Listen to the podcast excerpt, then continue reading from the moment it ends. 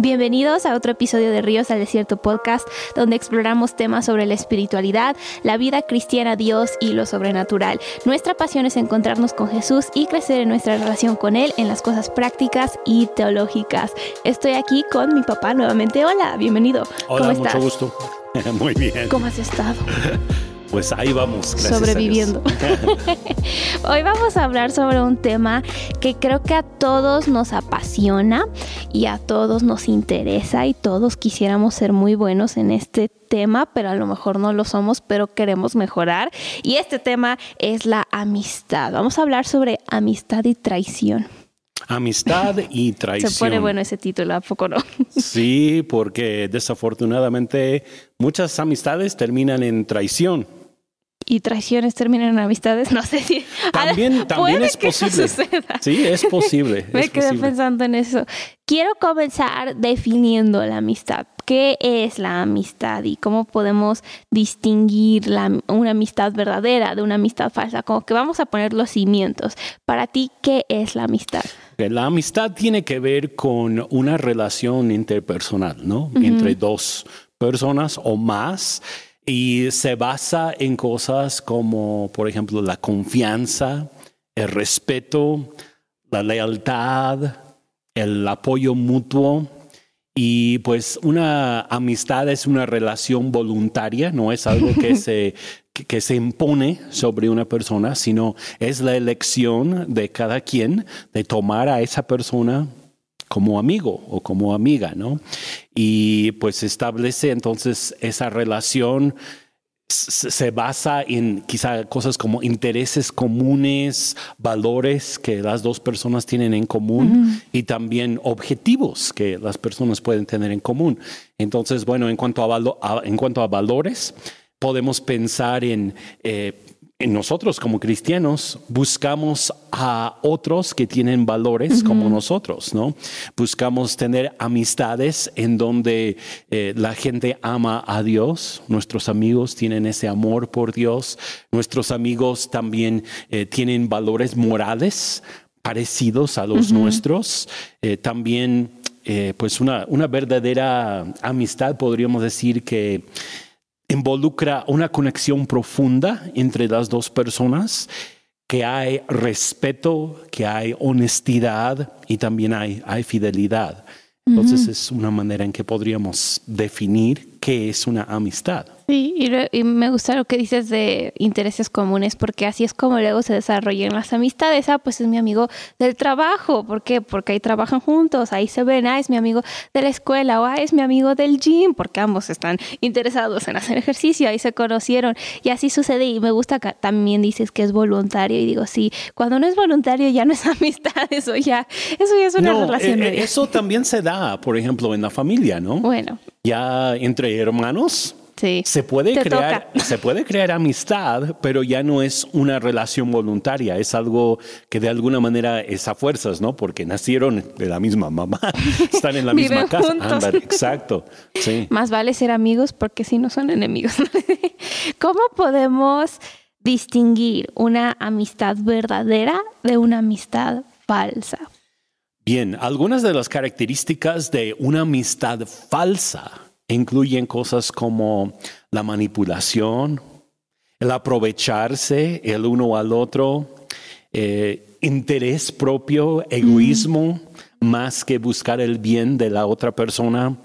Podemos pensar también en que es una relación no sincera, que se basa básicamente en, en, en, perdón, en deseos egoístas.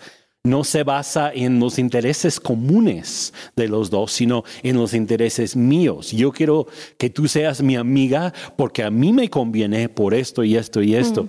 Y porque tú puedes ayudarme con estas cosas, ¿no? No es, no es que yo te aprecio a ti por quien eres, sino solamente quiero lo que tú puedes aportar a mi vida. Y eso es donde entramos en una relación de amistad que pues no es saludable. Sí, ya cuando llega a ser algo de conveniencia. ¿sí se dice? Conveniencia, Conveniencia, ¿no? pero cuando ya nada más es como acá y nada más porque quiero esto de ti o quiero sacarte algo porque tienes conexiones.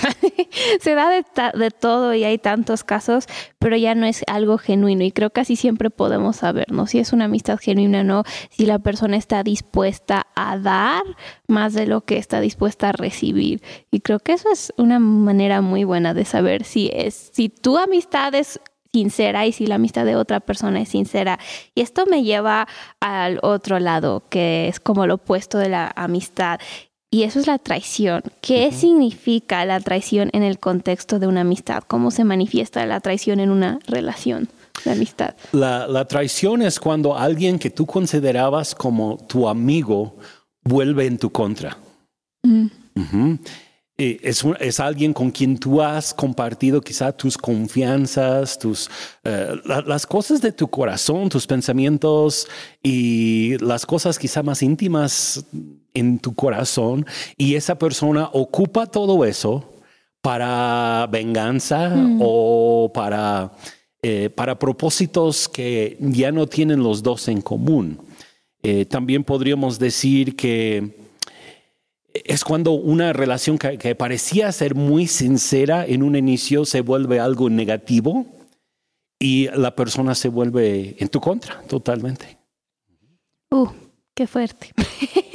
Estaba pensando en eso de la traición y tristemente es como lo opuesto de la amistad, ¿no? Porque la amistad es dar de ti a esa persona, es invertir en esa relación, es amar incondicionalmente a esa persona y la traición es hacer lo opuesto, es qué puedo sacar, cómo puedo usar a esa persona, cómo puedo manipularla, cómo puedo usar la información que me cuenta para, para alcanzar mi propia agenda y para dejar a esa persona peor. Y es muy duro porque creo que muchas personas o se han enfrentado a una situación así o se están enfrentando en una situación así y todos queremos tener buenas amistades y buenas relaciones. La, la verdad es que pues muchos pasan por eso y las amistades empiezan a deteriorarse cuando se pierde la confianza cuando eh, uno ya llega a ser egoísta dentro de esa relación, busca nada más lo suyo y puede llegar hasta el extremo de ya odiarse en vez de amarse, ¿no? Empieza una amistad,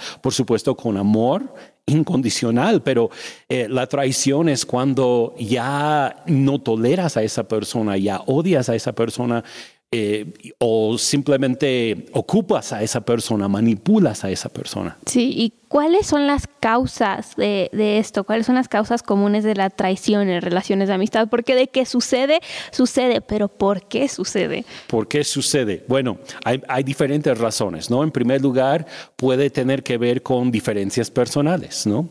Yo empiezo a tener diferencias contigo porque, eh, pues a lo mejor tú cambiaste en cuanto a tus valores o en cuanto a, a, la manera en que tú ves cosas en la vida, ¿no? Ya no vemos las cosas de, la manera que veíamos las cosas antes, ¿no? Eh, malos entendidos también. A lo mejor yo hice algo y pues no lo quise para mal realmente, pero tú lo entendiste como que yo hice algo en tu contra y eso ya empieza a crear una barrera y pues ya van hacia, hacia la traición en vez, en vez del amor y la amistad. Expectativas no cumplidas eh, quizá uno entra dentro de una relación de amistad creyendo que las cosas van a ser de cierta manera, pero las cosas no se dan así. Se dan como que de otra forma y uno queda como que, ay, lástima que esta, esta amistad no fue lo que yo esperaba que fuera, ¿no? Eh, celos, envidias. Eso sí es, es una de las mm. cosas principales que causa que una amistad vuelva una traición. Eh, si, si yo tengo celos o yo tengo envidias de mi amigo, entonces ya se empieza a crear esa fricción entre las personas y a veces la, traición puede ser algo totalmente intencional. Ay, qué cruel está eso. Sí, está cruel, pero, pero vemos eso, por ejemplo, eh, un, ejemplo bíblico sería cuando eh, Absalón tomó el reino de David. Y era su hijo, el hijo de, David, Absalón. Y, habían sido amigos, ¿no? De, durante, seguramente pues, el amor del padre hacia el hijo, el hijo al, padre, pero llegó a tener Absalón, eh, pues celos, envidias, malos entendidos en su corazón. Eh, podríamos pensar que también había heridas ahí en su corazón que lo llevaron a buscar el poder y a manipular las cosas y terminó queriendo matar a su propio padre. Entonces, sí, hay, muchas razones, ¿no? Pero yo creo que entre las más fuertes son los celos, las envidias. Sí, ahorita que dices eso de celos y envidias, es muy importante, creo que en una amistad, aprender a celebrar los logros de la otra persona y aprender a celebrar sus victorias, porque podemos reaccionar de dos maneras. O esa persona tiene, no sé, le dan una promoción en su trabajo o a lo mejor recibe la bendición que yo quería recibir o a lo mejor Dios sana a esa persona y a mí todavía no me ha sanado. No sé, se puede dar tantas cosas dentro de una amistad y ahí podemos decidir o celebramos esa persona, nos gozamos junto con esa persona, los impulsamos hacia su destino en la vida, con Dios, con este, sus relaciones o nos ponemos en una posición de, ay, esa persona, mira nada más lo que tiene y ahí es donde puede empezar a crecer todo eso en nuestras vidas. Hace envidias. Y hace envidias. Y por eso es importante también checar nuestros corazones y decir, ¿cómo estoy? Sí, pero para evitar cambiar una amistad en traición, eh, podemos hacer algunas cosas. Por ejemplo, intentar ver las cosas desde la perspectiva de la otra persona. Eh, guardar las confianzas, evitar el chisme. El chisme también es una de las razones por las cuales, sí, por las cuales las amistades se deshacen. Eh, mantener la, fidelidad. Cuando nosotros decimos que vamos a hacer cierta cosa, tenemos que cumplir nuestra palabra, eh, ejercer la empatía la empatía, yo sé que es una palabra que muchos ocupan hoy en día, es, un, es un muy buen concepto.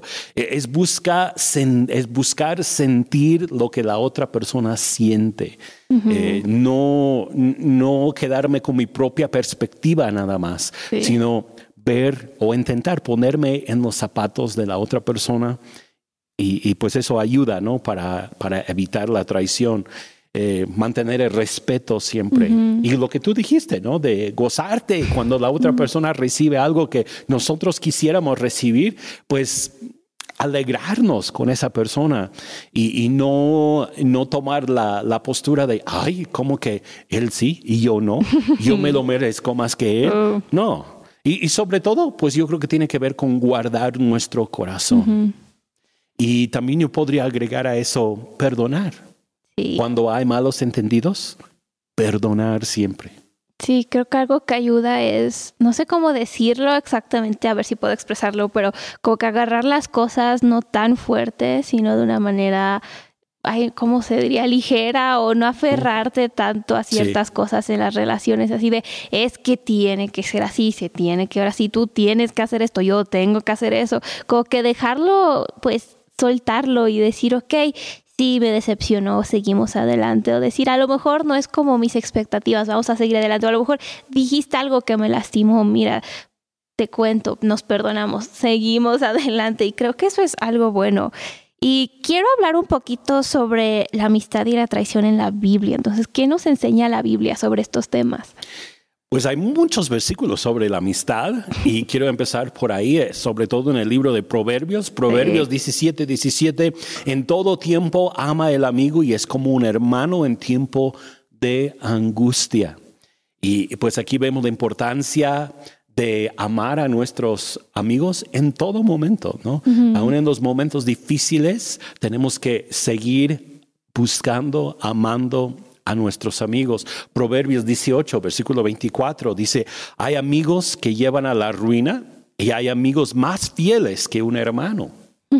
Mm. Ambos lados. sí, entonces tenemos que elegir sabiamente nuestras amistades, porque si elegimos a personas equivocadas como amigos, eh, eh, esas personas nos pueden llevar a la ruina. Y es ¿eh? curioso porque nos convertimos como las personas con las que nos juntamos y también atraemos al tipo de personas que nosotros somos. Y eso es, uy, ahí podríamos quedarnos un rato pensando. Sí, entonces tenemos que buscar amistades donde va a haber fidelidad, donde va a haber edificación mutua, personas que nos van a levantar en, en, todas las áreas, todos los aspectos de la vida. Yo, yo podría pensar en lo espiritual, nuestra relación con Dios, nuestras amistades nos deben de animar en esas áreas. Eh, también podríamos pensar en, aún en lo económico, ¿no?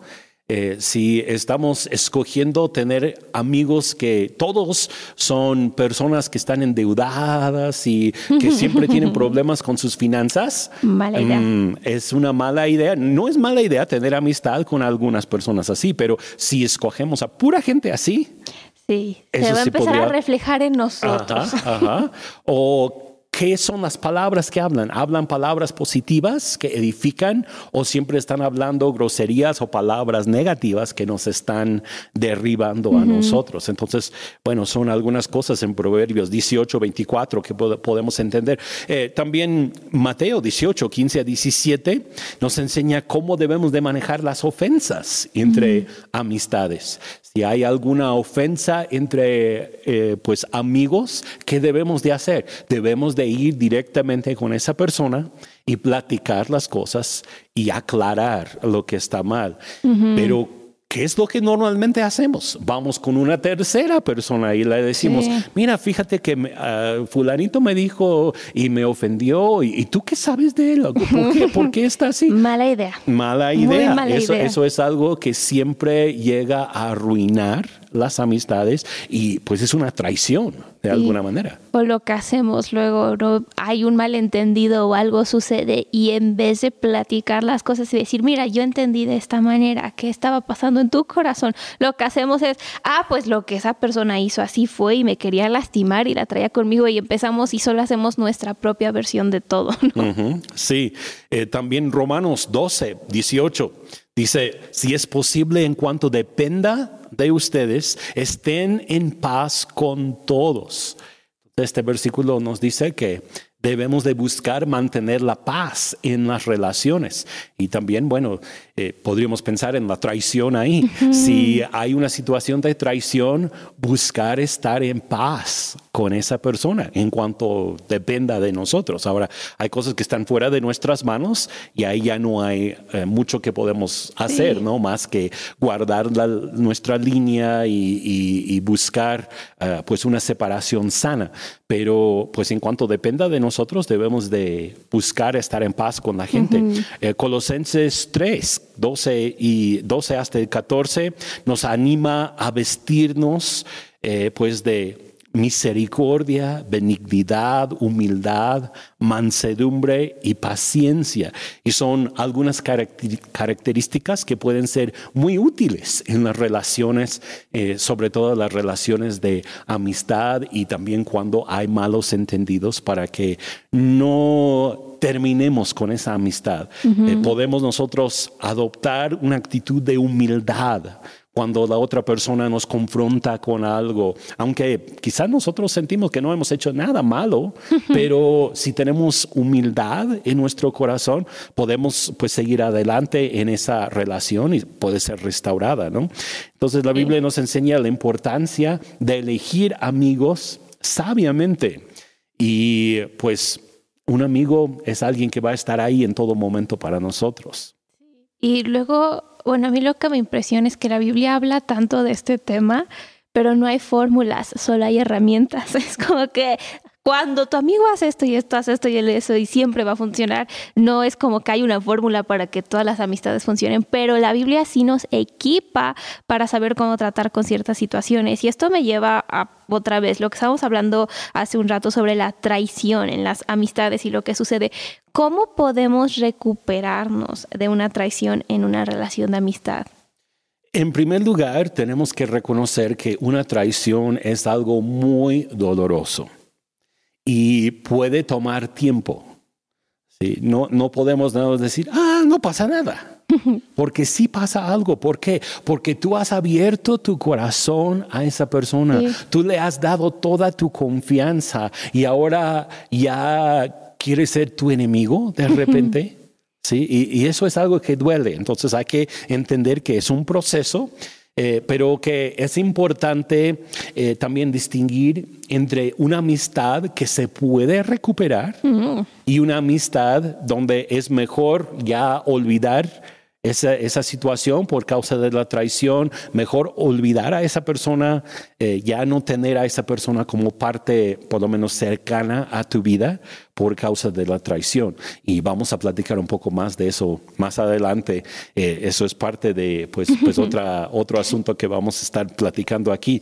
Pero eh, claves para recuperar, para recuperar una relación que ha pasado por una traición, perdonar y pedir perdón. Mm. Creo que eso es lo principal.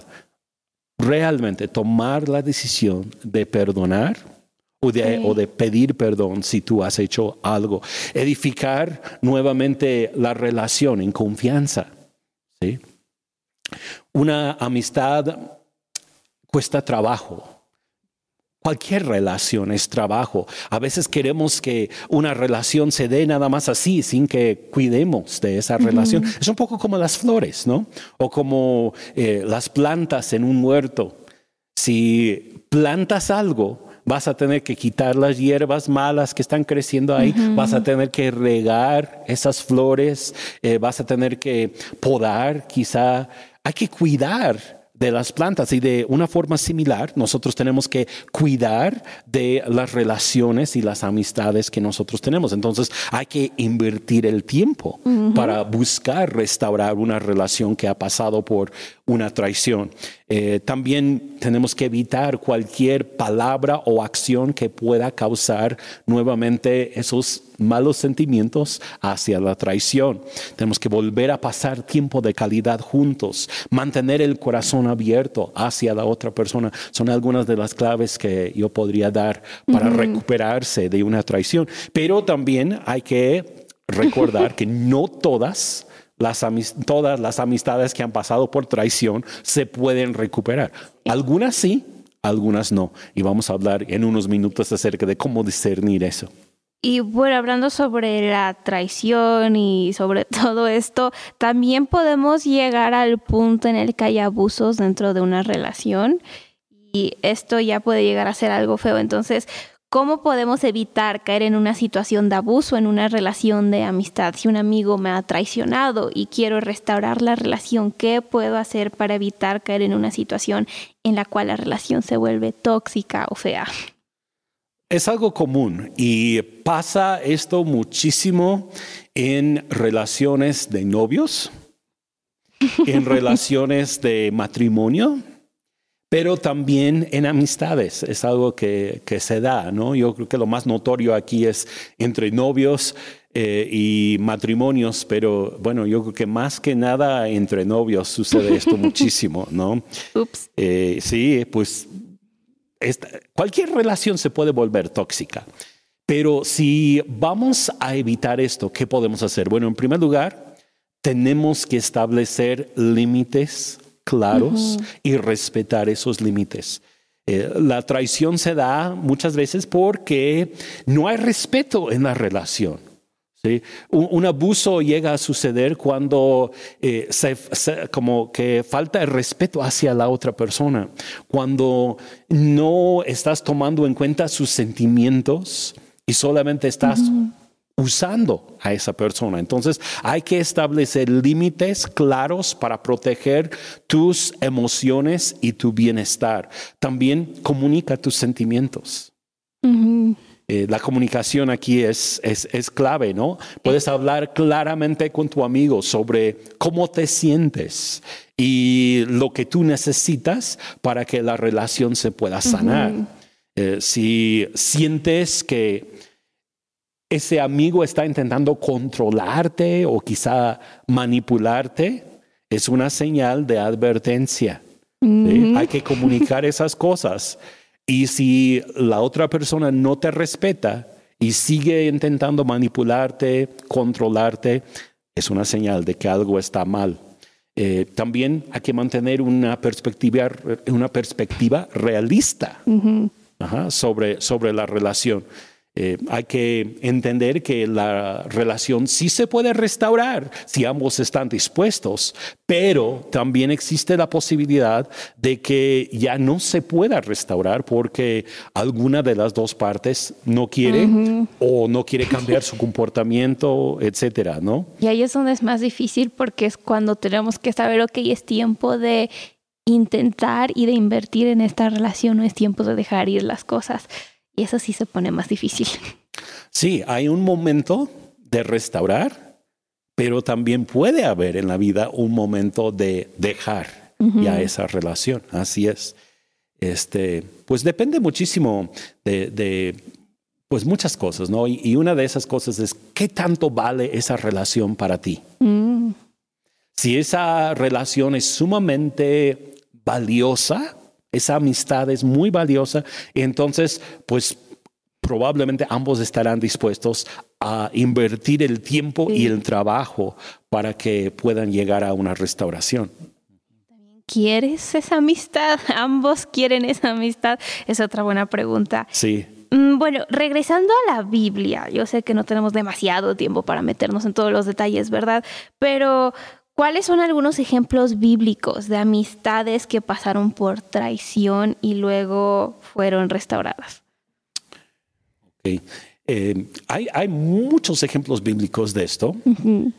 El primero que viene a mi mente es David y un consejero suyo que era muy cercano a él, que siempre le daba muy buenos consejos. Y pues, bueno, su nombre de él fue Aitofel, creo que así se pronuncia. Pero cuando su hijo Absalón se rebeló en contra de David, este consejero cercano a David decidió unirse a Absalón. Se unió a la rebelión. Sí, se unió a la rebelión y comenzó a dar consejos al, rebelde en vez de dar buenos consejos al rey, ¿no? Entonces, eh, pues es un, es un ejemplo. Otro, David y Absalón, ya mencioné esa situación. David, aún en medio de todo eso, guardó su corazón hacia Absalón, nunca le deseó mal, él no quiso que mataran a Absalón, a pesar de que Absalón quería matar a David, él guardó ahí su, integridad, su corazón dentro de todo esto. Eh, en el Nuevo Testamento podemos pensar en personajes como Himeneo, y Alejandro, que fueron eh, pues amigos de Pablo, pero de alguna manera ellos dieron la espalda a, Pablo y abandonaron la fe. Y pues fue una traición para Pablo. Podríamos pensar también en la traición de, de Demas, que fue otro que abandonó a Pablo, abandonó la fe, él fue tras sus, sus, sus propios deseos hacia el mundo presente, como dice la escritura, fue se fue al mundo y, traicionó a Pablo de esa manera. También podemos pensar en la traición de Juan Marcos, que Juan dejó a, Pablo. Los abandonó. Sí, los abandonó en el primer viaje misionero. Apenas se habían ido unos días y Juan Marcos los deja y regresa a su casa. Y Pablo se enoja. ¿Cómo? Si lo estoy llevando porque yo quiero que esté con nosotros. Y en el próximo viaje misionero, Pablo ya no quiso llevarlo. Entonces Juan Marcos finalmente fue restaurado a Pablo, ¿verdad? Porque Pablo dice finalmente, trae a Juan Marcos porque me es útil. Eh, uno de los ejemplos más famosos y más fuertes es el ejemplo de Judas con Jesucristo. Sí, muy fuerte. Sí, pues él entregó literalmente la vida de Cristo Jesús para que lo crucificaran. Pues eso sí es, es fuerte. Y también podríamos pensar en el ejemplo de Dios y la humanidad. Desde el libro de Génesis vemos que Adán y Eva traicionaron a Dios Padre a través de pues comer del fruto prohibido, hacerle caso a la serpiente.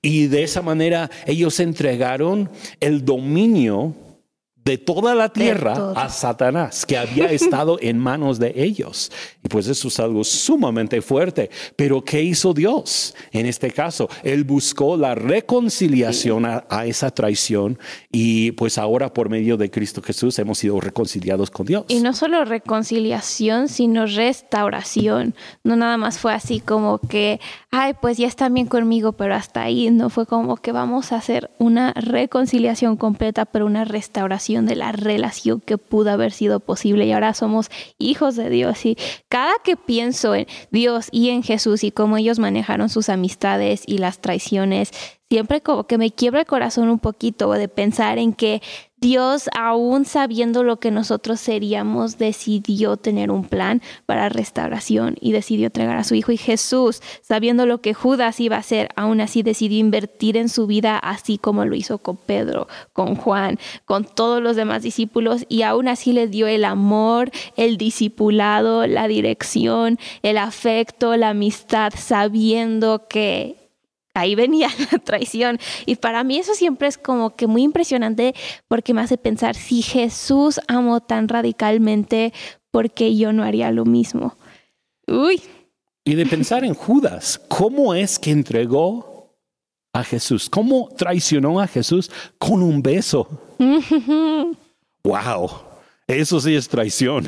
Eso sí es. Otro algo nivel. Que, algo simbólico de amor de cariño, de relación. De relación. Y usó eso para traicionar a Jesús. Wow. Luego si dices, ay, es que tú no sabes lo que me hicieron. Jesús sí sabe. Jesús entiende, entiende perfectamente lo que pasa en el corazón de una persona cuando pasa por ese proceso de traición. Y es potente.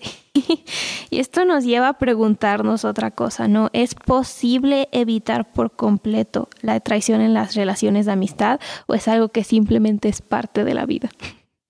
Yo creo que la mayoría de las personas pasan por situaciones de traición. Ahora, no tiene que ser así. Creo que depende mucho de las personas que eliges como amigos. Em, hay personas y debemos de buscar a personas que van a ser fieles, leales, sinceras, abiertas con nosotros durante toda la vida. Pero suceden diferentes circunstancias en la vida. Ahora, si Jesús no lo pudo evitar, si tuvo a un traidor, tú? pues nosotros también, yo creo que podemos pensar, debemos de estar preparados para vivir una, una traición. Eh, hay cosas que podemos hacer para proteger nuestras relaciones de amistad, eh, cosas como mantener siempre la sinceridad, la fidelidad, el amor, eh, ser rápidos para perdonar cuando hay alguna ofensa, ser leales, practicar siempre la empatía con esa persona. Eh, pero bueno, de evitar por completo la posibilidad de traición es imposible. Es imposible. Y, yo creo que lo que tenemos que hacer, los, los que amamos a Dios, tenemos que encomendar nuestras amistades al Señor y pedirle a Él que nos guarde, que guarde esas, esas relaciones que pueden ser tan importantes para nosotros, para que no caigamos en las tentaciones, por ejemplo, la envidia, cosas así, que pudieran llevarnos hacia una relación que termina en traición. Sí, y creo que luego podemos ser traicionados, pero podemos decidir el nivel a que llevamos eso. Y digo, sí entiendo que hay situaciones en las que pues, la traición fue enorme, ¿verdad? Pero hay otras situaciones en que no fue tan grave y nosotros decidimos, ok, lo vamos a llevar a un extremo o vamos a trabajar las cosas y aprender las cosas para seguir adelante. Y tienes mucha razón en eso, porque a veces con una cosa de nada se deshace una amistad de años. Es que le dijiste a mi perro que estaba feo. Eh, ahí hay pues cosas que nosotros podemos hacer para volver a, restaurar esa relación fácilmente, pero tiene que haber voluntad. Sí, tenemos que quererlo. Y regresando rápidamente a lo que estábamos mencionando hace ratito, ¿cómo podemos distinguir entre una amistad que necesita ser restaurada y una amistad que ya no puede ser restaurada? ¿Cómo distinguimos entre esas dos cosas? Bueno, yo tengo una serie de preguntas que yo haría para evaluar esto. Y la primera es, ¿esta situación que nos llevó a la traición es un incidente aislado o es un patrón de comportamiento? Mm. Porque cuando es un incidente aislado, si no es el comportamiento normal de esa persona, entonces hay esperanza para restauración. Pero si es parte ya de su comportamiento, ¿Y es un patrón? si es su, parte de su carácter ya, que siempre está viviendo así, entonces aguas, quizá ya es tiempo de cerrar ese capítulo de amistad. Eh, otra pregunta, ¿fue la traición intencional o fue accidental? Porque hay traiciones que se dan de manera accidental. Quizá una palabra descuidada.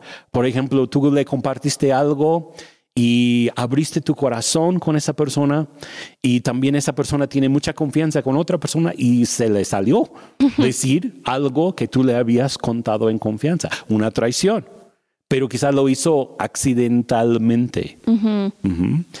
Pero cuando ya es un asunto intencional, está buscando dañarte, entonces ya es tiempo de concluir esa relación. Si es nada más un accidente que se le salió por error, bueno, ahí ya podemos nosotros este, pues buscar la, restauración. Eh, también es algo que ya mencioné, pero ¿cuánto valoras esa amistad? Por ejemplo, si es tu pareja, tu esposa. tu esposo Muy valioso. toda la vida. Eso es algo sumamente valioso y pues en la mayoría de los casos vale la pena buscar la restauración, aunque hubiera traición. Eh, en una, amistad también hay que pensar cuántos años tenemos de amistad, mm. qué tanto hemos compartido juntos. ¿Vale la pena restaurar esto? Porque muchas veces sí. Eh, otra pregunta que tenemos que hacernos, ¿estás dispuesto a perdonar y trabajar por construir nuevamente esa amistad? Porque si no hay voluntad, no se va a dar. Pero cuando hay voluntad, sí se puede dar. Sí. Wow. Y eso del perdón es tan importante. Y me lleva a la última pregunta, ¿no? ¿Cuál es el papel del perdón en el proceso de restaurar una amistad después de la traición? El perdón es sumamente clave. Sí, el perdón es la base para la restauración de cualquier amistad. Eh, y para perdonar, bueno, requiere a veces de esfuerzo, decisión, porque no es algo fácil haber pasado por una traición, pero perdonar sí es posible. Y es algo que Jesús nos manda hacer. Debemos de siempre buscar perdonar a las personas. ¿Qué podemos hacer para recibir esa sanidad emocional? En primer lugar, hay que identificar nuestros sentimientos. Es importante que tomemos el tiempo para procesar lo que ha sucedido, cómo la ofensa nos ha afectado, reconocer el dolor que estamos pasando, el enojo, la tristeza, el coraje y buscar de dónde vienen esos, esos sentimientos, ¿no? En segundo lugar, tenemos que elegir perdonar. El perdón es una decisión, puede ser difícil, pero tenemos que tomar la decisión de perdonar. Luego hay que comprender la perspectiva de la otra persona. Quizá esa otra persona no lo hizo intencionalmente y, ve todo de una forma muy diferente que nosotros. ¿sí? Entonces tenemos que comprender esa perspectiva. Eh, también podemos comunicar el perdón, decirle abiertamente, mm, esto me dolió, pero yo he decidido perdonarte y quiero seguir adelante contigo. Expresar verbalmente ese perdón que nosotros estamos soltando hacia la otra persona. Y finalmente, eh, tenemos que también entender que hay límites, hay límites sanos que no debemos de rebasar. Y quizá en ciertas relaciones hay que buscar establecer y comunicar cuáles son esos límites para que no volvamos a caer en una situación difícil en cuanto a la relación.